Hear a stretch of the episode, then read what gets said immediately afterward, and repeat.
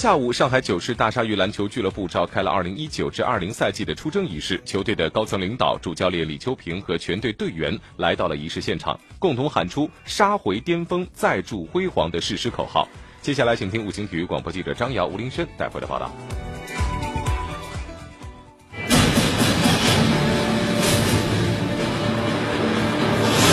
对于正式步入九世时代的上海男篮来说，新赛季的变化不仅是冠名赞助商发生改变，球队人员的变化也非常之大。尽管老将刘伟已经脱下战袍成为领队，但球队人员的实力并没有下降，反而有显著提高。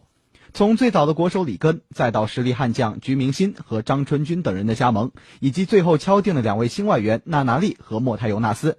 对于主教练李秋平来说，这个赛季可谓是手上有粮，心中不慌。我们和上赛季相比，我们的轮转的球员比较多，每个位置上都比较充沛，不会出现上个赛季的由于受到伤病的困扰，使我们打球的人员出现一些问题。整体来说，每个位置上我们都比上赛季有更大的一个提升。在这个赛季呢，我们。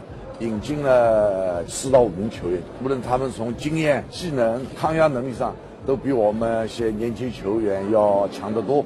除了通过引援来提升个体实力之外，教练团队和训练内容的变化，对于早早开始备战新赛季 CBA 的上海男篮来说，同样也是非常重要的环节。尽管在今年夏天进行的篮球世界杯中没有上海男篮队员参与，但是中国球员在比赛中暴露出的基本功问题，成为了李秋平指导在整个夏训。重点研究的课题。这个赛季呢，我们请了三名训练师。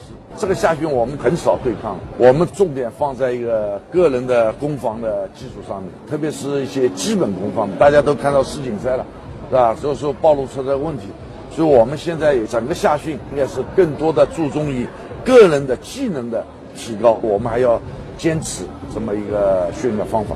如果个人的技能都提高，他的磨合。也会越快，质量会越高。队长张兆旭，像李导刚才出征仪式上说的，大家互相磨合，然后产生一个化学反应，然后包括一些最基本的这个战术配合、思想统一，也是需要这个很多时间，然后很多这个训练。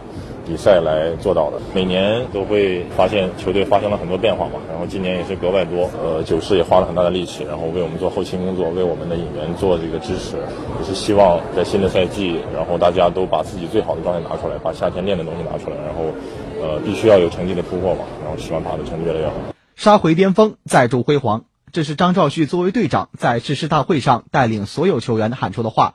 这不仅是球队上下喊出的口号，更是所有上海球迷的心声。主教练李秋平，近期目标呢，我们要冲八季后赛，你要稳坐前八的位置上去啊，这是我们现在近阶段的目标。中短期我们要去努力，但是难度会非常非常大。我们要回到巅峰，要具备很多的条件。